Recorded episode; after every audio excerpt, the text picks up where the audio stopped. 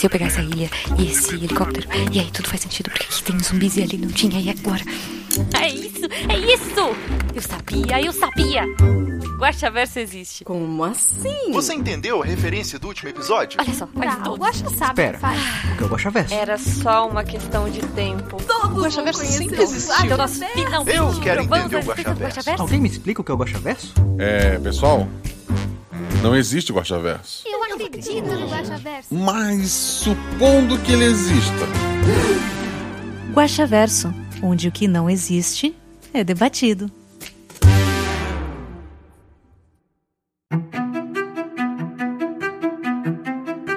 Olá, eu sou o Marcelo Guaxinim, o xerife, produtor, idealizador e podcaster do Realidades Paralelas do Guaxinim. Xerife, sim, porque é assim que se chamam o narrador no cenário de Deadlands. Deadlands, que para quem não sabe, tá agora como o Catarse está aberto, faltam uns 5 dias só para acabar.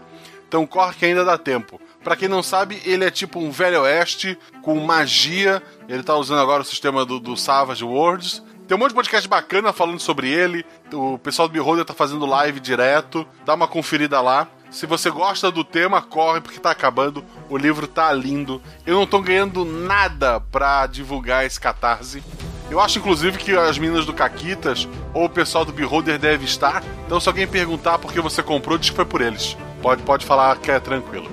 Pra quem não sabe, este programa, o Guaxa Verso, é o nosso antigo escudo do mestre, que agora está separado do episódio principal. Aqui eu vou ler os comentários e discutir teorias relativos ao último episódio. No caso, o episódio 70, A Casa. Um episódio que me deu muitos problemas para chegar à conclusão de que nome dar a ele. Quando eu estava escrevendo a aventura, ela inicialmente se chamava O Quarto, porque elas surgiam no quarto, né? Essa aventura é provavelmente a aventura que eu mais escrevi, é, que eu mais passei tempo criando. Normalmente eu coloco uma ideia base, algumas frases soltas e parto dali, deixo os jogadores mais livres a decidir algumas coisas. Mas esse episódio, como tinha um ambiente já pré-definido, eu acabei escrevendo mais do que o normal.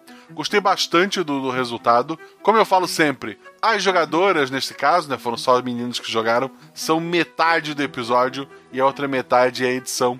Mas um pouquinho ali entre essas duas metades, aquele cimento, foram ideias minhas. Então, obrigado, gente. Foi um episódio muito elogiado. Eu gostei bastante de ter produzido. Antes de ler todos os comentários, lembrar vocês que agora tem canecas lá na 1 do fã. Tem a caneca do RP Guacha, tem uma caneca para cada um dos Cavaleiros do Bicho. Dá uma conferida lá, compre a sua, tome seu café com, com Guacha e manda fotinho pra gente lá nas redes sociais. Já que falei delas, segue a gente lá no Twitter ou no Instagram, arroba Marcelo Guaxinim, para seguir este mestre que vos fala, e arroba RP Guacha, que está sempre fazendo interações. Postei ontem top 5 pessoas que mais gravaram RP Guacha. Você sabe nesses 70 episódios quem foram os 5 que mais gravaram? Qual o personagem que cada um deles gosta mais? Qual atributo que eles gostam mais? Então dá uma olhada lá nesse top 5. É, imagino que a maioria vai acertar pelo menos os três que mais gravaram, mas dá uma conferida lá. E vamos às perguntas do post.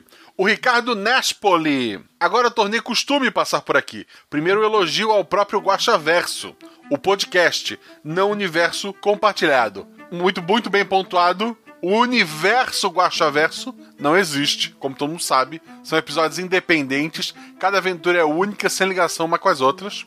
Sobre o podcast, vamos ver o que ele falou. Eu rio muito quando você responde às pessoas, tipo, podemos pensar que. Sim, podem. Não posso impedir ninguém de pensar. é, porque realmente a pergunta do, do nosso querido ouvinte da, da outra vez foi: a gente pode pensar tal coisa? Eu não posso proibir ninguém de pensar, gente. Vocês pensam o que vocês quiserem. Isso se tornar realidade é outro ponto. Segundamente, ele coloca sobre o episódio. Adorei que tornou-se canônico no Guaxaverso, agora sim universo compartilhado, a existência de Nazaré Tedesco. Ah, uma das jogadoras cita a Nazaré. Então, ok, se existe é, um universo compartilhado, existe é, uma Nazaré Tedesco, pelo menos na televisão. O Ezron Silva colocou: Rapaz, que episódio! Eu adorei as jogadoras, principalmente a coragem delas no meio de tanto caos. Sim, como eu falo sempre, metade do episódio são os jogadores e as meninas nesse episódio estavam incríveis. O Jorge Marcos Santos Silva. Nossa, retomando o fôlego ainda depois desse episódio. intenso demais. Muito bom mesmo. Adorei a pegada chuchulo. Você conseguiu dar um ar tenso e incômodo muito bom. Guaxa, parabéns mesmo. E personagens que acreditam e interagem são muito bons. Elas então realmente já morreram, né? Sim, gente, da aventura iniciada até elas se tocarem o que aconteceu, elas já estavam mortas. A energia delas já tinha passado para aquela menina, né, que estava como senhora inicialmente, e aquela menina estava simplesmente é, nascendo ali. Ali era a consciência da mulher ou era algum lugar depois da vida? Um pouco dos dois. Ali era aquela menina com tanto poder, ela criou aquela casa imaginária com base em lembranças de todas as pessoas que passaram antes, e ela estava meio que se protegendo ali, usando a, aquelas jogadoras para tentar entender o que ela é, enquanto uma força maligna lá fora tentava simplesmente consumir aquele poder. Era uma luta de bem contra o mal, e como quem vocês ouviram no episódio, o bem venceu, por enquanto. O ser lá fora dos tentáculos era um dos seres da criação, talvez o mesmo de outros mundos como Azul ou do Farol? Sim, era é, é uma dessas criaturas da criação. Não, até onde eu imagino, ela é uma criatura diferente daquelas, até porque essa criatura, ela desse ponto em diante, ela perdeu. A energia que essa criatura tinha, ao invés de absorver a energia desta última criança que estava ali é, sendo é, alimentada de energia, ela acabou se alimentando da energia dessa criatura também. Como se passa em 92, se eu não me engano, então qualquer aventura posterior já não poderia ser esta mesma criatura. Tem alguma ligação com a Nick? Então, tem. Acho que são as únicas perguntas que consigo formular depois desse episódio. KKKK. Adorei mesmo, grato todos e um forte abraço, Guaxa. Até mais. Até mais, querido. Gabriel Balardino. Olá, bom dia! Esse é o episódio no qual alcancei os episódios atuais. E devo dizer, que episódio incrível. Obrigado. As jogadoras foram maravilhosas e você conseguiu dar a atenção certa. Além disso, os efeitos de som escolhidos pelo editor, como na cena da geladeira, foram maravilhosos. Farofinha está de volta, gente, maravilhoso. Farofinha editou aquele episódio, então agradeçam a ele. Vão lá no, no Twitter, procura por Atelas Produção de Podcast, alguma coisa assim. Tá no, no post. Diz, ó, obrigado, Farofinha. Pergunta com spoiler. Existe uma relação entre esse episódio e o Casa de Bonecas? Sim, direta. Quem resgatou o bebê recém-nascido sabia que ele era parte de um projeto de Forge, da Forge de um Deus? Não sabia. Aquelas pessoas escravizadas que foram sacrificadas tinham algo de especial que o médico estava sintetizando? Teremos uma história delas? Aquele médico tinha relação com a organização secreta já mostrado no Guaxaverso? Talvez tenha relação com aquela organização secreta e. Não as primeiras pessoas eram pessoas como qualquer outras. A ideia era unir as entre aspas, almas, já que esse mundo não tem centelha, para quem é um, um, estudioso mais aprofundado do Guaxaverso, era juntar essas almas cada vez mais concentradas para gerar uma energia maior, para gerar um poder maior. Enfim, adoro seu projeto e as pessoas convidadas que sempre dão vida ainda maior para seu universo, que se torna cada vez mais complexo e apaixonante. Um abraço e que sejamos vacinados Cara, puta, um abraço e que sejamos vacinados, com certeza. Que bom que curtiu. Sim, eu sempre tento buscar pessoas que vão gravar, é, que já tenham ouvido, que pelo menos gostem do projeto, pessoas que agreguem ao projeto. Eu não tenho intenção de chamar alguém simplesmente por ter muitos números, mas se a pessoa não escuta o RP Guacha, acaba não, ter, não tendo essa, essa alma de Guachaverso. Jorge Carlos Eiras, espetacular! Estava com vontade de mestrar a casa de bonecas, agora mais que antes. Esse terrosão também me deu vontade de mestrar essa aventura. O olho era só um globo, um olho redondo com um pendúnculo atrás, ou era o olho central de um observador que pisca, com os tentáculos em volta?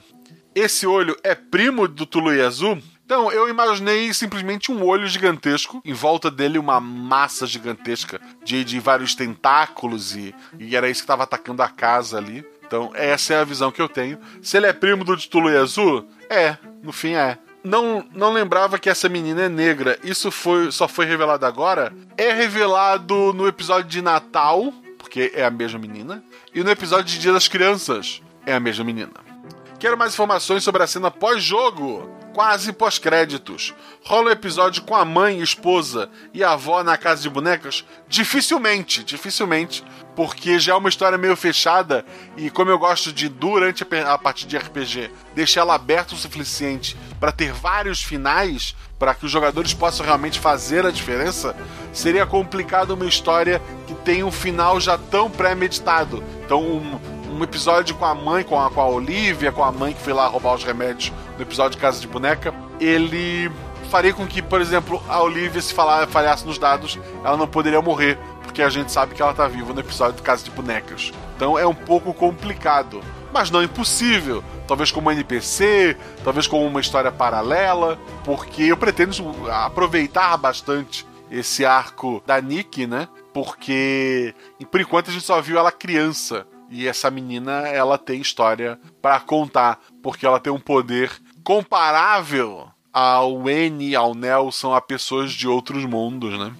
O Alan Felipe, que episódio maravilhoso, Guacha. Parabéns para você e para as jogadoras. Não sou fã de terror e suspense. Na verdade, morro de medo, mas amo os episódios desses estilos. E esse foi fantástico. Agora as perguntas com spoiler. Ouvindo o episódio, senti uma mistura de Orphan Black, eu nunca vi Orphan Black.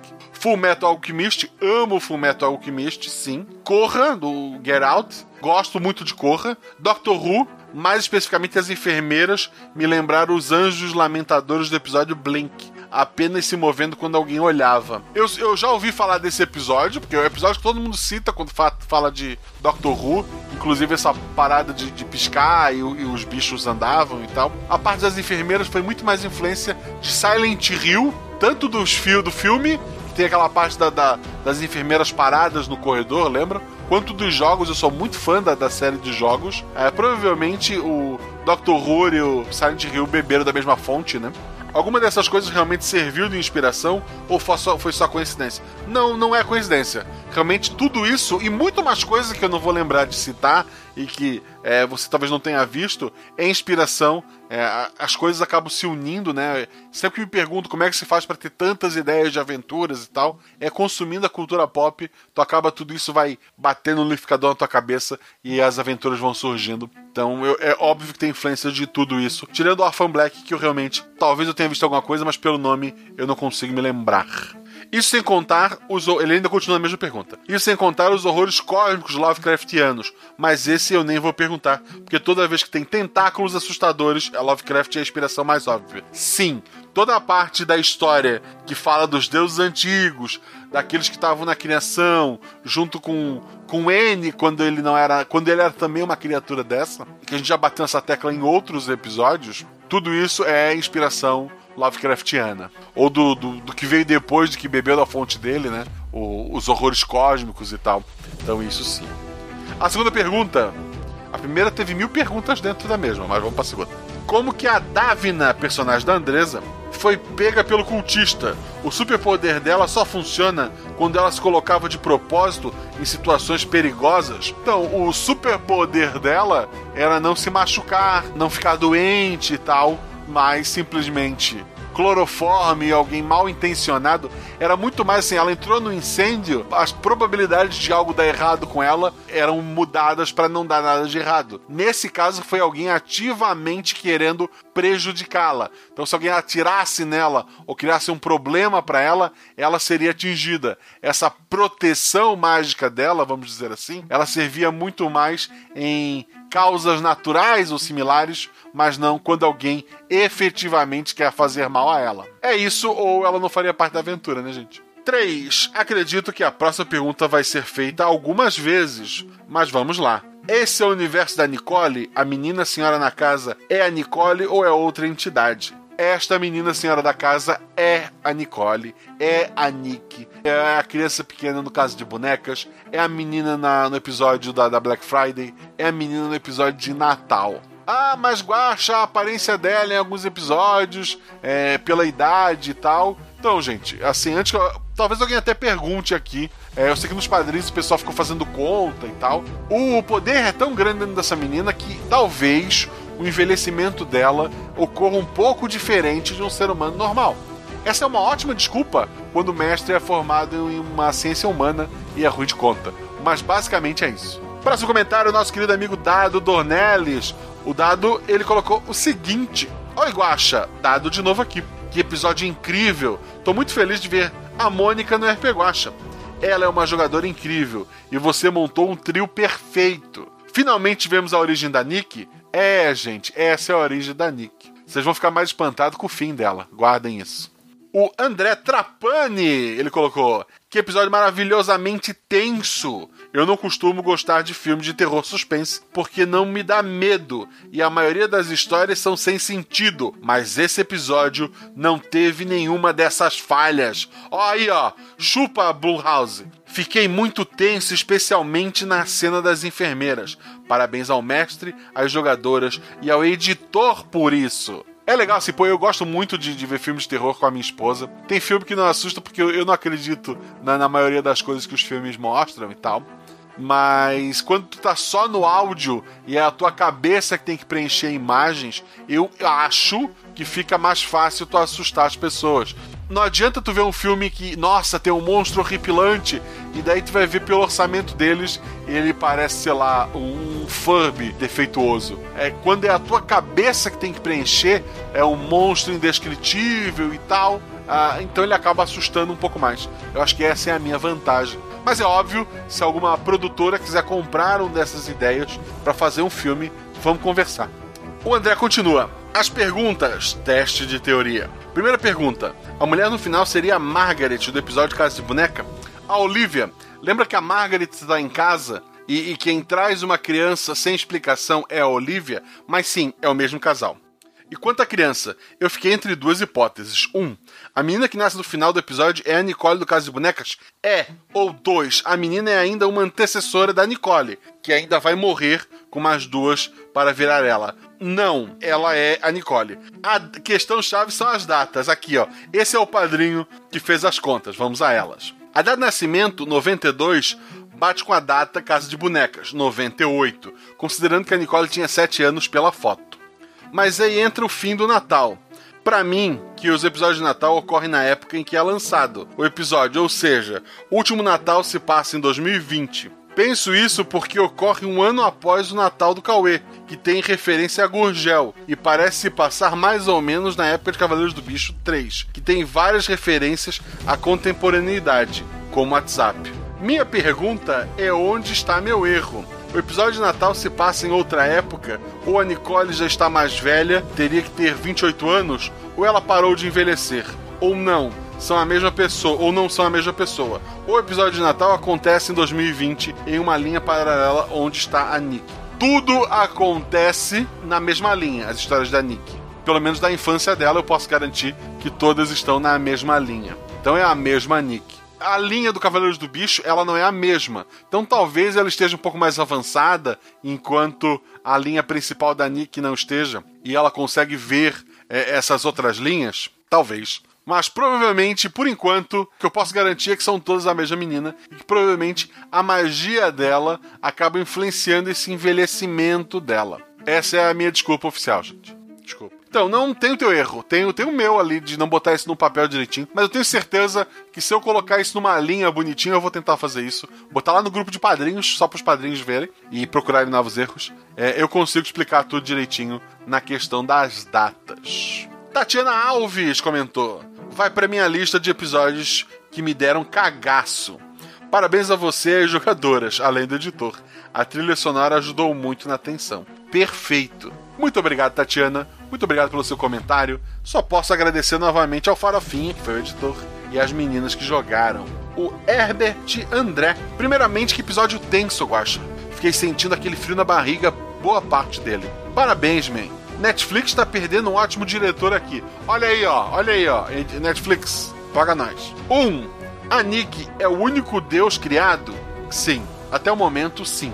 O que era aquele olho gigante? Era uma briga com a própria Nick ali. Como eu falei, além das pessoas que foram sendo é, eliminadas a cada 20 anos até chegar na Nick, aquele culto é ligado também àqueles deuses antigos. E eles estavam tentando usar todo o poder que eles acumularam na Nick para é, alimentar um desses deuses antigos para ele ficar ainda mais poderoso. Só que quando eles colocaram esses dois poderes em choque, eles é, competiram. Só que a Nick não tinha experiência. Então ela usou a experiência das três últimas pessoas, daquelas, entre aspas, almas mais frescas, criou aquela casa é, com lembranças das duas, com lembranças da criatura lá fora, que é ligado aquele médico e tal, com lembranças da, da, própria casa onde as três foram levadas e executadas, né? Então ela usou aquilo para investigar dentro dela, para ela ter um controle maior daquele poder.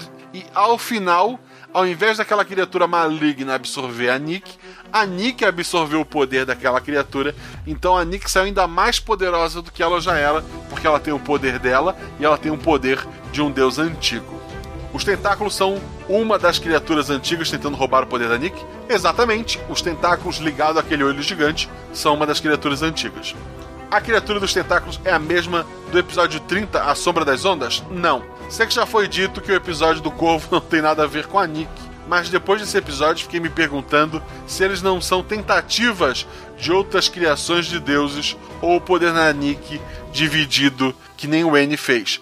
Não é o poder da Nick dividido. O poder da Nick não está dividido em nenhum episódio e até onde eu imagino não será dividido, a menos que o jogador faça algo muito grande mas ele não será dividido, tá? Os experimentos que levaram a Elliot no episódio do Corvo, assim como Ada e a Eve, podem ter alguma coisa a ver com o que foi feito com a Nick. Talvez o governo esteja replicando esse experimento e usando drogas para ampliá-los. É uma boa teoria. Sérgio pergunta: ainda teremos um episódio com as criaturas antigas tentando conseguir o poder da Nick? Provavelmente, provavelmente ela tá bem forte agora. É, tem mais um episódio com a Nick gravado, que envolve uma, uma disputa de poder. Mas esse deve sair esse semestre ainda. Talvez no aniversário do, do, do RP Guacha, naquele mês ali. Eu sempre faço entre o meu aniversário, que é abril, e o aniversário do RP Guacha, que é maio, eu faço um mês de episódio semanal. Vai estar tá ali no meio. Isso eu garanto a vocês. Próximo comentário do Tô Desistindo. Não desista, meu querido. Ele colocou: Se souber convencer essa deusa, podemos ter grandes histórias? Quem sabe alguém para derrotar os N's do mal? Talvez. Tem uma outra criatura que vocês estão meio esquecido, porque ela apareceu muito pouco, que talvez também seja um problema. Lembram do, do final do Guaxaverso depois do episódio de Natal? Escute os últimos segundos para entender que talvez a Nick não seja o problema dos N's, mas o problema de uma outra pessoa. O Nef colocou: Caramba! Nunca pensei que eu pudesse me arrepiar com um podcast. A cena do olho me fez ter inspiração para uma fanart e espero que gostem. Putz, gente, vão lá no post, vão lá, procure o comentário do Nef. Ele fez uma ilustração maravilhosa das meninas. Tem o personagem da Andresa, a, a Davina, com a roupinha de, de, de bombeiro Cara, tá maravilhoso essa ilustração. Vão lá no post, dão uma olhada. Uh, Nef, se puder me, me, autorizar a publicar isso no, no Instagram, é, deixa um comentário. Eu não gosto verso aqui, é, eu vou publicar porque tá, tá lindo. Deixa o teu Instagram também para eu poder te marcar. Poxa, é incrível realmente a fanart. Fico muito feliz em recebê-la. Uma coisa que eu preciso de falar no episódio, mas que é engraçado, é, se tu considerar aquela criatura um beholder, um olho com vários tentáculos, a Andresa, que é lá do Beholder Cego, que chegou a 250 episódios. Parabéns, pessoal do, do Beholder. Gabriel, Brix, Val e companhia, Marcelo. Ela cegou o Beholder. O André comentou até o. que o Nef botou a imagem escondida, que só aparece tu botar o mouse em cima. E daí o André colocou: Como que esconde a frase assim? E eu respondo, André: Eu também não sei, cara! Vamos lá, próximo comentário, Matheus Muranaka de Lima. Olá, Guacha! Primeira vez comentando em um episódio. Episódio maravilhoso, como sempre. Parabéns para você e para as jogadoras. A minha dúvida é mais relacionada às personagens do que à história. Talvez spoiler.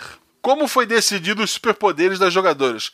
Elas que decidiram ou você que deu a sugestão? Eu pedi para elas escolherem.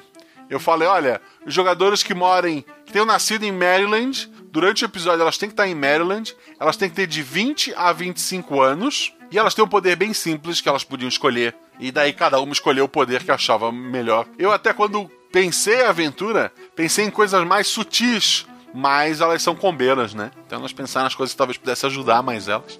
E é isso, gente. Não chame combeiros para gravar. Não, mentira, foi, foi bem bacana. Mas sim, foram elas que escolheram. Outra pergunta está relacionada mais a jogadores. Quando você faz um episódio e chama os jogadores para participar, o que você geralmente fala para sobre a aventura para eles? Tipo o ano em que se passa, a região, o contexto, o estilo de aventura, ação, terror, etc. E o que você pede deles para criar o personagem, além do nome, idade e atributo. Então, muitas vezes eu posto até esse texto inicial no, no grupo de, de padrinhos. Quando a aventura começa com uma descrição da ambientação, normalmente os jogadores recebem aquela descrição da ambientação. Não foi o caso desse episódio, porque os jogadores não sabiam que estariam numa casa. É, eu pedi simplesmente para elas, como eu falei antes, o lugar é tal, a idade é tal, vocês têm um poderzinho, aparência. Não precisam ser amigos, sabe? Quando a aventura pede que sejam amigos, eu, eu aviso isso antes, ah, vocês são amigos, tal, já pensa alguma coisa junto.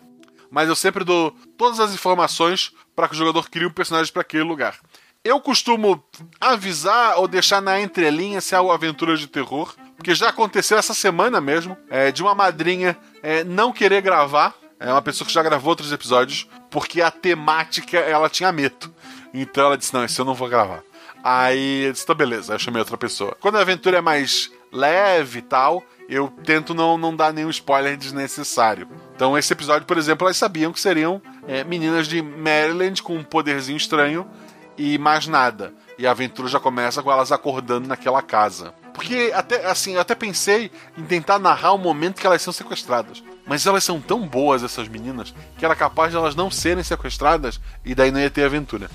O Caio Dias Coutinho colocou episódio sensacional. Esses episódios mais investigativos e com clima de terror, focados em uma situação esquisita que tem que ser desvendada, são os meus favoritos do RPG Watch. Talvez porque sejam os que, para mim, melhor funcionem em um formato de one shot. Por, no final, ser histórias bastante contidas, onde tudo roda em torno de uma resposta. Não sei se concordo, mas é uma opinião válida. Eu acho que esse é meu tipo de episódio favorito. Esse eu beijei uma garota. Porque assim, por mais que ele seja contido, como a gente já viu lá atrás, ele tá ligado a quatro outros episódios. Três já lançados e um que ainda não lançou. E já foi citado em outros lugares, sabe? Então.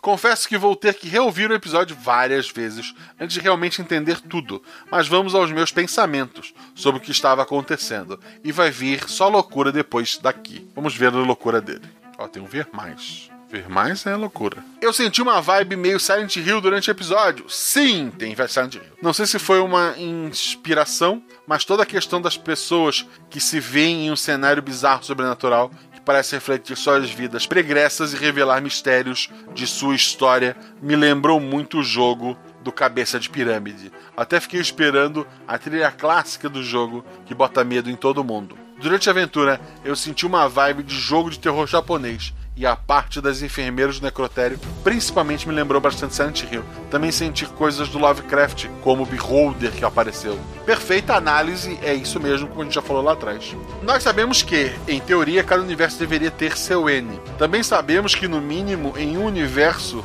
o N se espalhou por toda a humanidade. Poderia ser que nesse mundo também rolou algo assim e os experimentos e o blending tivesse como objetivo, talvez sem saber, reunir fragmentos desse N e torná-lo novamente? Então, não. Essa linha, quando o N se separa em quatro, sobra uma linha vazia. A Nick surgiu nesta linha vazia. Tanto que o nome dela ser Nick é uma brincadeira, ela é ser o quinto N. Pam, pam, pam. Essa questão fica meio fora do episódio, mas acredito ser uma dúvida interessante. Sabemos que a Nick criou os duendes, gnomos, elfos baseados em histórias que ela cap captou. Isso então é uma prova de que todas as histórias referenciadas pela Nick não podem ser no mesmo universo em que ela vive. Ela capta histórias tanto do universo dela quanto de universos é, paralelos, de linhas paralelas. Então ela consegue, é, ela sonha ou ela consegue se concentrar, ela consegue enxergar histórias de muitos lugares. Ela é fortinha. O Marcelo Luzidio gostaria de expressar minha indignação. Olha, a primeira vez que comentei foi no episódio passado. Fiquei extremamente ansioso esperando ler meu nome e adivinhem, ele leu apenas a mensagem do ler meu nome. Samus Chara. Cara, que, que loucura! Eu li Marcelo Luzidio. Marcelo Luzidio. Marcelo Luzidio. Marcelo Luzidio. Marcelo Luzidio. Obrigado, Marcelo Luzidio, pelo comentário. Perdão, perdão mesmo. Então agora acho que tá pago, né? Posso esquecer até do próximo, já que tá tranquilo.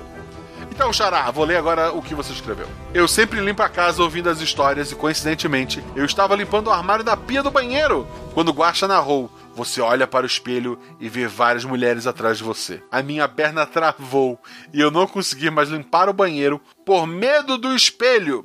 Enfim, traumatizado estou. E meu episódio favorito do ano. A mulher que salvou a menina é a caçadora?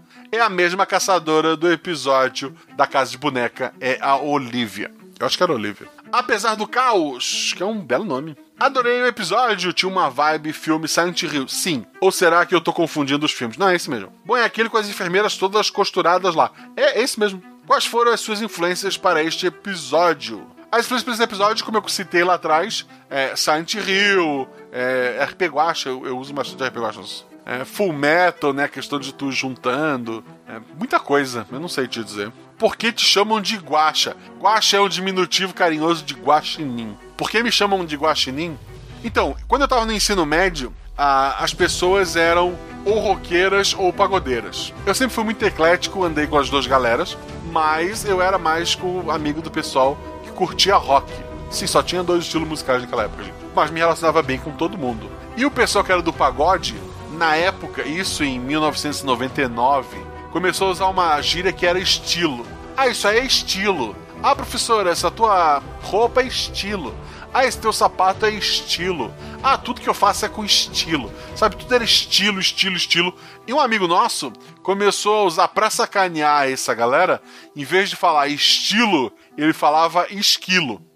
Ah, tal coisa é esquilo. Ah, professora, essa tua roupa é esquilo. Então ele ficou conhecido como esquilo, né? E a gente ali, é, que andava junto, ficou conhecido como esquilo. Nessa época veio a febre do Mirk. Então todo mundo queria usar o Mirk. E é óbvio que eu não vou usar Marcelo, eu não vou usar Celinho 16, sei lá. Então ah, eu queria usar esquilo. Só que o, o cara que criou a gíria, ele usava já o nome esquilo. Então eu usei esquilo de cueca.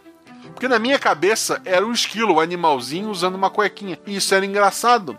Mas para as pessoas, pareceu que eu era um homem barbado de, de cueca e ficou feio. Então durou um dia só, me explicaram que eu tava sendo um imbecil. Mas na minha cabeça era só o bichinho engraçadinho de roupinha, tá? Mas. Aí na sala de aula, no dia seguinte, a gente, sabe, num grande debate e tal, teve uma menina que disse: Ah, você tem cara de guaxinim. Porque eu sempre fui gordinho sempre tive bastante olheira, né? Então fica aquela máscara preta embaixo do olho. Eu tenho uma cauda listrada, peluda, para quem não sabe. E daí ficou guaxinim, sabe? E daí eu fingi que não gostei, mas eu gostei. E daí o apelido pegou e eu comecei a usar guaxinim, guaxinim, guaxinim. Por muito tempo eu era o guaxinim. E as pessoas têm preguiça de falar guaxinim. Então começaram a falar guacha. Sabe, eu tinha amigo que eu tocava interfone para jogar RPG. E eu dizia, aqui é o Marcelo. E daí, quando eu subia o prédio e entrava, a mãe do meu amigo dizia: Ah, é o Guacha. Tipo, as pessoas conheciam como Guacha. Então, Guacha é o diminutivo do Gostinho. É isso. Teve um rapaz, amigo nosso, que ficou conhecido como Gambá nessa mesma época. E acho que ele não foi tão feliz quanto eu. Mas continuando aqui, apesar do caos, colocou: A ligação é com Casa de Bonecas? Sim. Por um momento eu pensei que elas eram personalidades da mulher que desenhava. Tipo o episódio do Corvo. É, mas. Talvez. A, a ideia era, era criar dúvidas, essa era uma delas. E sim, Guacha, todo mundo sempre vai lembrar de O Corvo. Eu sei, eu sei, eu sei, perdão, perdão. Eu já tô escrevendo a continuação ali, vai ficar bem legal, gente. Shelley comentou. 70 episódios depois, e suas ideias continuam criando histórias incríveis que vão superando outras em favoritismo dos ouvintes. Você é foda, Guacha. Nossa, é, ruborizei. Agora conta pra gente de que canto escuro da sua mente que surgiram as ideias e inspirações para esse episódio. Beijo, Guaxuxu. Agora, de onde veio Guaxuxu? Eu não sei. De onde veio a ideia? Eu queria muito criar um episódio que fosse de investigação e que ele fosse contido nele, sabe? Que não. que eu conseguisse limitar os jogadores. Então pensei numa casa. A ideia inicial seria que os jogadores estariam vivas e que queriam executá-las para fazer o plano todo mas isso daria uma chance do plano dar errado. Então eu mudei para pro momento depois, para ser tarde demais, para essa ideia de que é, desde o episódio Casa de Boneca, em que surgiu o episódio da Nick, eu já sabia, eu já tinha uma ideia mais ou menos de como ela surgiria, que seria por este processo aqui. Eu não sabia exatamente como aproveitar. Mas foi. É, tudo começou com uma casa, eu fui na internet, procurei, procurei plantas de casa, peguei uma planta de casa, em cima dessa planta eu trabalhei as ideias. A primeira versão que eu escrevi, os jogadores começavam num banheiro, inclusive, era naquele banheiro que tinha ah, o, o vaso, que elas se viam várias vezes no espelho, sabe? Que tinha um vaso com terra e que à medida que é, elas fossem revelando é, para Nick quem ela é e a Nick fosse ficando mais jovem, naquele vaso ia começar a crescer uma plantinha e tal, e a saída seria por ali. Mas assim, eu, eu não sei exatamente de onde surgiu. Acho que eu falei um pouco das influências lá em cima, mas a ideia básica mesmo é: ah, eu quero uma investigação dentro de uma casa, e à medida que eu ia escrevendo, ela ia ficando mais e mais estranha. A referência das enfermeiras é obviamente a Silent Hill ela tá lá como para representar o medo que a menina tem, né? Ela vai vir ao mundo através desse médico, dessa enfermeira que ela tem medo, então ela acaba tendo medo de hospital e esse medo se materializa naquele corredor, né? Então eu acho que, que é isso, sabe? Mas é sem dúvida a aventura que mais tempo eu passei escrevendo, até porque pelas jogadoras que eu ia chamar, eu sabia que são jogadores que estão sempre jogando em live e tal, que eu acompanho que são pessoas muito investigativas, né? Pessoas que sabe que tem muitas ideias e tal, que já viveram milhões de investigações diferentes, como disse a Paula que cresceu vendo lá programa de investigação criminal. Então eu queria fazer um negócio bem redondinho para pegá-las de surpresa. Então eu reescrevi essa aventura várias vezes. É a aventura que eu mais escrevi, mas isso também não é o mérito, porque eu costumo escrever muito pouco. Wilson Negreiros de Oliveira escreveu: Os poderes dessas garotas vêm do N da deusa ou de algum outro paralelo da pera e suas centelhas? Na verdade, vem desse sentido de que muitas pessoas, três pessoas são executadas é, e a energia delas passa para uma só. Aí tu faz isso três vezes, essas três pessoas são executadas, passa para uma só. É uma energia, uma alma, entre muitas aspas, que vem sendo concentrada ao longo das décadas ali. O Douglas Pierre. Oi, Guacha, boa noite. Boa noite. Um cara me deu bom dia, outro me deu boa noite. Acertou boa noite. Já são sete horas quase. É a primeira vez que comento aqui. Queria agradecer pelas histórias sensacionais que conta com a ajuda dos jogadores. Esse episódio estava muito bom. Gostei de tudo: a ambientação, a história, as jogadoras, a edição. Esse ano já começou com ótimos episódios. Obrigado, querido. Só algumas perguntas.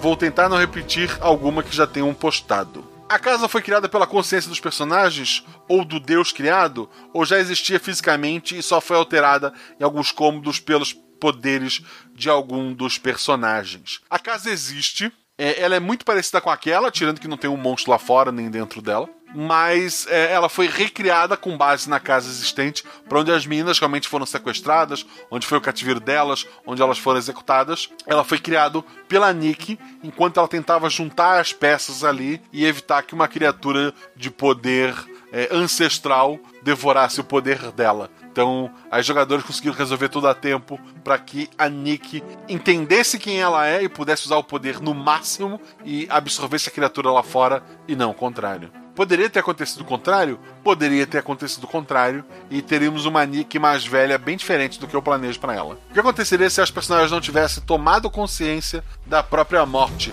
ou escolhesse, ou escolhesse não ir para a luz e todo esse processo fazia parte do ritual para o nascimento da criança? Na verdade, se elas não tomassem conhecimento, não fossem para a luz, como eu falei, a, a Nick ainda teria consciência, porque ela tem um poder muito grande, mas ela se fundiria com aquela criatura mais lá fora, e aquela criatura lá fora, em algum momento, tomaria o, o poder dela, ou o controle, ou daria algum problema muito grande no futuro. É, o que elas evitaram foi que ela fosse maculada por aquele ser ancestral. Se a Nick no futuro for um problema, é culpa só da Nick e não daquela criatura, porque os jogadores fizeram isso. Não sei se pode responder, mas a pessoa que salvou o bebê, espero que seja a Nick, é a Nick. Foi a Ice Queen? Não, foi Olivia. Pois se estavam criando um deus para dar de oferenda, imagino que esse ser talvez quisesse o poder para enfrentar o N dessa realidade, ou de outras. Essa agora é a Nick, não tem é, talvez de outras. E o Guaxinim acabou precisando intervir para manter relação das realidades.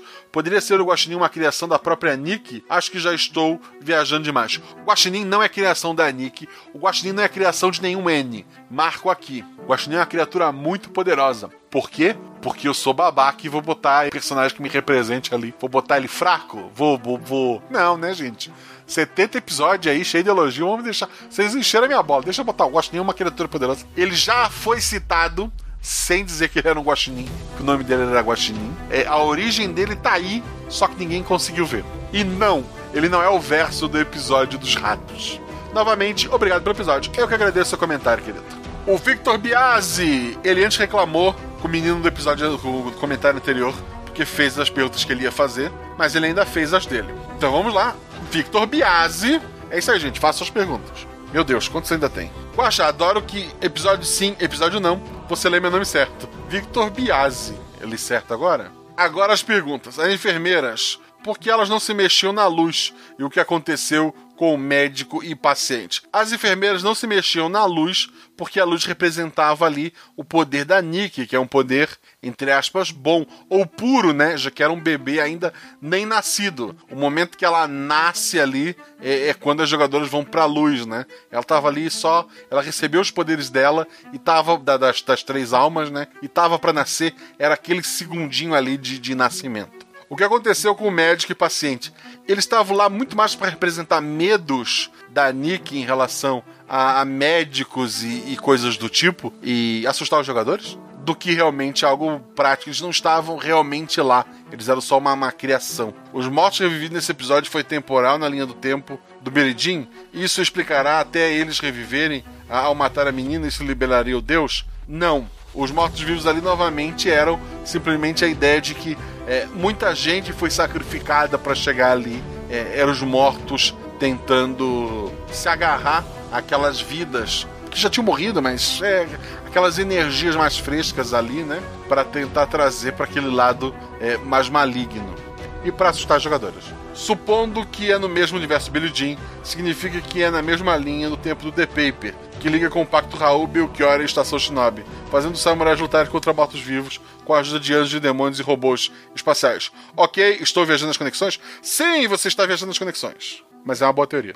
João Rubens, muito bom, mais uma vez, de parabéns ao mestre, jogadores e às vozes, que também mandam muito bem na interpretação e fazem toda a diferença na imersão do podcast. No caso, quem fez as vozes desse episódio foi minha esposa e minha filha. Fico muito feliz. Enfim, para mim a aventura foi baseada em COC, Call of Cthulhu, sim, mostrando um dos lados da história da, de invocação e culto, ultrapassando a investigação comum e mostrando o plano espiritual dos rituais. Estou certo ou viajei? Você está certo, tem muita influência. No fim, se tu for resumir, é realmente um ritual para invocar Uh, no caso era para concentrar poder. É, existiu uma criatura que foi invocada e que estava ali já trabalhando com essas pessoas há muito tempo para se alimentar desse poder. E no fim o bem venceu. Ao contrário da maioria das histórias de Call Cthulhu. Os jogadores morreram, morreram, mas é, o bem venceu. Fabiola, oi Guaxa, tudo bem? Como o pessoal já tirou todas as dúvidas que eu queria perguntar, só vou agradecer pelo episódio e fazer uma sugestão. Podia fazer uma playlist no Spotify com todas as músicas que você já usou de inspiração fazer os episódios. Que tal? Abraços. Posso tentar dar uma olhada. Eu lembro que antigamente os padrinhos tinham feito algo do tipo, mas tá meio abandonada. Eu vou ver se dá para retomar isso. Talvez se algum padrinho quiser abraçar e eu ajudo dando as músicas, mas vou tentar. E obrigado. Que bom que você curtiu o episódio. Ananta comentou. Eu simplesmente amei esse episódio. Parabénsão. Para as jogadoras, guacha e editor também. Essa vibe toda de hospital e de casa de campo dá muito medo. Fica me lembrando de jogos de terror ambientados assim, tipo Slender e Until Down. E aquelas creepypastas que eram sucesso em 2012. Mas incrivelmente o que veio na cabeça com as enfermeiras demoníacas parando com a luz não foi nenhuma dessas coisas. Foram aqueles buzz os fantasmas do Super Mario que param de se mexer se você olhar a direção deles. muito bom, muito bom, muito bom. Já as dúvidas com spoiler. 1. Um, quem está por trás desse experimento? Tem um ser específico ou é uma coisa geral dos vilões tentáculos criaturas? Tem um grupo específico de, seres humanos liderados por aquele médico que falece ao final do episódio, tá? Os tiros que são ouvidos são contra os cultistas e eles são derrubados ali. Eles estavam meio assustados porque eles tinham com eles uma criatura ancestral e essa criatura que deveria devorar um bebê foi devorada pelo bebê. Não literalmente, a energia foi absorvida, né? Ele coloca, acho que você provavelmente não pode contar, mas quem não chora não mama, né? Muita gente já tem teoria sobre qual é o grupo, é, é esse grupo aí mesmo, gente. Afinal, dois, afinal, as vítimas desse experimento eram parte dele porque já nasceram com algum poder especial de qualquer forma, algo como centelha talvez, ou então eles estavam nascendo com poder justamente por causa da interferência externa. Era isso. Pegar aquela galera toda, três, a cada três executados, durante ah, o nascimento de uma criança, a energia desses três passava para aquela criança. Aí tu fazia isso várias vezes. A energia, isso era antes do nascimento, né? E daí a criança ia nascer com poder. A energia aí, pegar três dessas crianças que nasceram com energia de três pessoas, concentra. Então, é, três pessoas passaram para uma, aí tu junta nove, né? Porque tem três poderes de cada criança ou quatro, porque cada uma tem o poder de si, né? Então daria 12, e daí vai pro próximo e vai crescendo exponencialmente essa ideia. O olho lá fora era tipo o olho flutuante, ou ele pertencia a alguém, ou algum gigante parado lá. Talvez seria coisa na garagem. Então, imagina um olho cercado de, de, de uma massa assim de, de, de carne com vários tentáculos, e esses tentáculos estavam cercando a casa é tudo a mesma criatura. 4. Estava sentindo que podia ser outro episódio de sonho quando a senhorinha começou a desenhar, mas agora já não sei dizer se isso conta como sonho ou se realmente estava rolando algo físico ali, mesmo que não exatamente como nós vimos. Então, a Nick estava para nascer com o poder daquelas três e uma criatura ancestral ia devorar ela. Aquela investigação na casa foi ela usando sem controle nenhum, né? Ela meio que, sei lá, entre aspas, soltou aquelas almas num lugar que ela lembrava e que ela preencheu com, com memórias de, das próprias mulheres que estavam ali, das pessoas que estavam em volta dela lá na floresta durante o ritual que ia acontecer. Então, é, ela colocou aquelas pessoas para investigar é, de forma não intencional, né? Tipo, é só o poder bruto tomando uma decisão. Então a casa até existia, mas durante a aventura aquele lugar era mais ou menos uma, um monte de memórias onde estava rolando uma investigação. E mais uma vez o dia foi salvo graças a Ice Queen. Três vivas para a lenda. Muita gente acha que a pessoa dos tiros é a Ice Queen. Não é, gente, não é, não é. Foi a Olivia. Matheus Alves Podpixel. Podpixel é um podcast? Você fez uma um merchan de graça? Não sei se é, gente. Procura Podpixel e me conta o que, é. Mas Matheus Alves comentou: Olá, Guaxa. É com muita alegria que veio contar que finalmente conseguiram apoiar esse projeto e que tanto amo e que traz alegria em vários momentos. Nas condições públicas, no trabalho, em casa, fazendo coisas domésticas e até antes de dormir. E me inspirou também a começar a mestrar RPG com amigos. Adaptei duas de suas aventuras: Billie Jean, a minha favorita, e Herdeiros de Tite. Amo mitologia grega e a One Shot está quase virando uma campanha. Guaxinins e Gambiarras é incrível e ajudou meus amigos iniciantes a conseguir jogar sem problemas. Muito obrigado por tudo e um forte abraço virtual para você e todos os envolvidos no projeto. Muito obrigado, Matheus, e que bom que o RPG Guaxa inspirou o seu grupo e, e você a estar tá fazendo isso. É, eu acho que o Guaxinins e Gambiarras ele é o melhor RPG que tem para podcast, desculpa os outros, porque ele foca na história, ele não perde tempo. Eu acho que para contar histórias em podcast, para mim é o melhor sistema. Quem não concorda, deixa nos comentários desse episódio, porque eu não leio os comentários do, do Gosta Verso mesmo, eu só leio dos episódios regulares. Mas. E é muito bom também para iniciantes. A ideia de quando eu comecei a usar ele era poder trazer gente do Portal Deviante que não ouvia, nunca jogou RPG, nunca ouviu um podcast de RPG, mas queria contar uma história. Então, essa foi a minha intenção. Maiara Alves. Esse não é teu nome, Maiara Alves. Eu conheço essa foto, Maiara Alves. Eu sei que você é a Poca, Maiara Alves. Então vamos ler o comentário da Poca. Oh, oh não! Eu cheguei atrasada para participar do Guacha Verso, que tristeza! Ela comentou ontem, na terça-feira. Normalmente, eu leio os comentários na quarta-feira. Se isso mudar, eu aviso vocês. Então ela não chegou atrasada.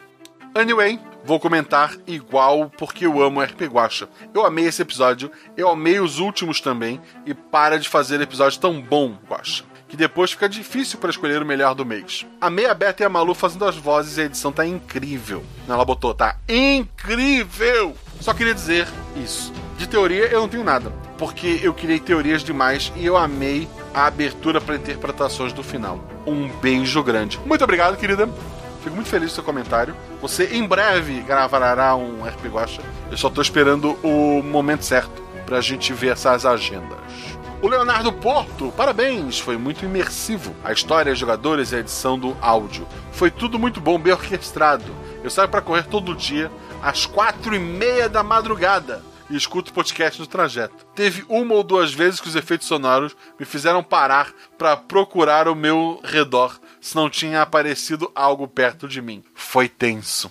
Pô, que bom, Leonardo, assim, chegou a imersiva a esse ponto. E que bom que não tenha surgido nada em volta de você que você tenha conseguido ver. O Michel Henrique Silva colocou episódio incrível. Primeira vez que veio aqui, queria dizer que o RP Guacha é incrível. Obrigado, Michel.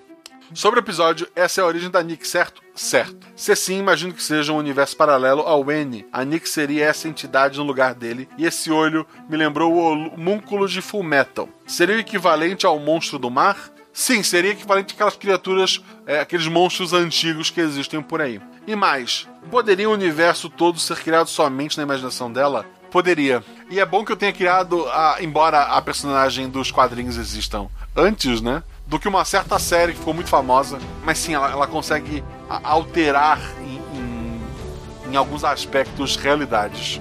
É uma menina bem perigosa.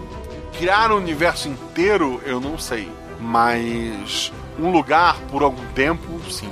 Finalmente terminei de maratonar todos os episódios fantásticos, Guacha. Adoro esses tipos de episódio. Essa menina de pele escura é a mesma do episódio de Natal, que também é a mesma, que fica com os brinquedos no episódio 63, é a mesma. Ela é responsável, inclusive, pelos brinquedos ganharem vida. Ela queria que isso acontecesse. Foi uma história acontecendo na cabeça dela, que afetou o mundo real, e que daí ela foi até lá e encerrou essa história do jeito que ela queria.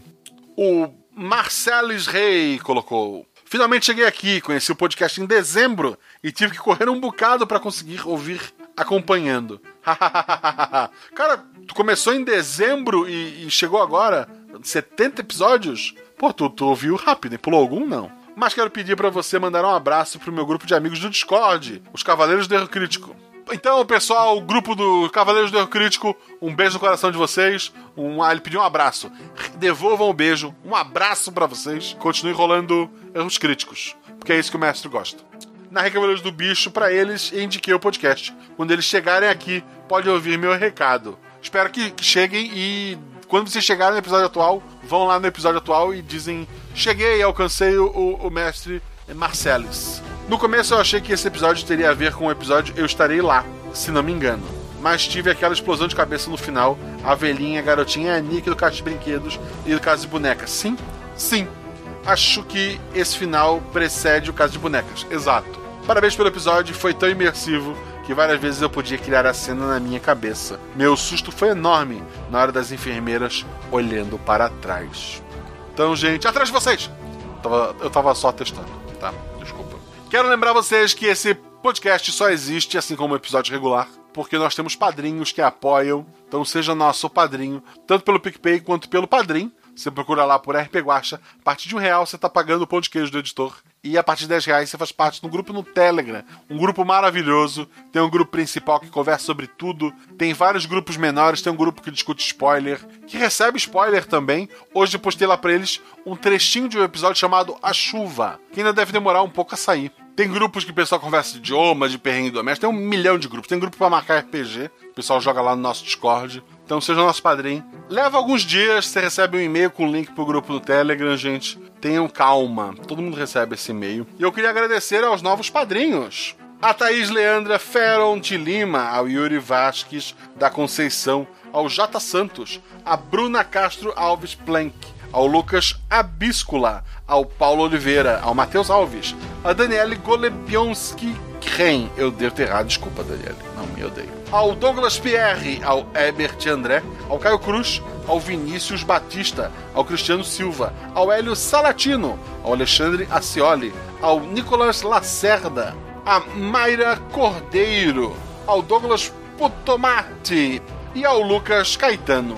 Muito obrigado a todos vocês que apoiaram esse projeto, muito obrigado a vocês que apoiam sempre, a todos vocês que, mesmo que não possam apoiar, manda o seu recado de carinho pelo Twitter ou por uma outra rede social. Agradeço do fundo do coração. Se cuidem, se puderem, fiquem em casa. Se não puderem, usem máscara, pratiquem o distanciamento social. Tá passando, logo isso tudo vai acabar. Beijo para vocês. E semana que vem temos A Flechada no Seu Zé. Uma aventura de investigação num clima mais alegre no interior da Bahia. Até! Ah, só gravando um adendo rapidinho aqui. O Felipe Xavier começou a brincar sobre o Maine, ele escreveu algumas frases em inglês para tentar fazer uma música e o Pedro Love veio com uma letra incrível e com essa música que você vai ouvir agora.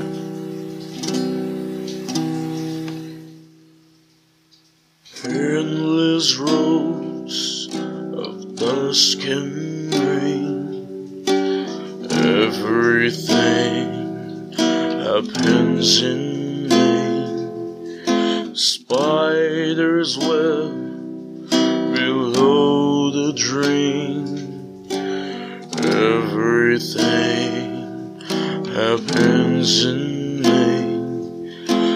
Dolls are hanging, dolls are still hunting turn till night anew. Hear the guns, I feel the pain. Everything happens in me. The fellow scars of cowardice stain the blue of honored men became the lie to evil's throne and now no father will cry alone I see his eye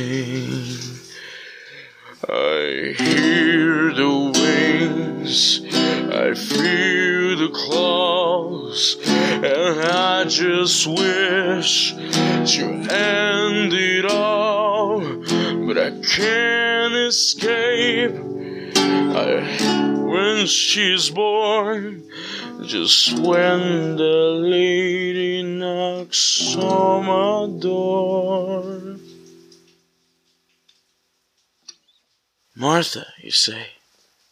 Did you like it?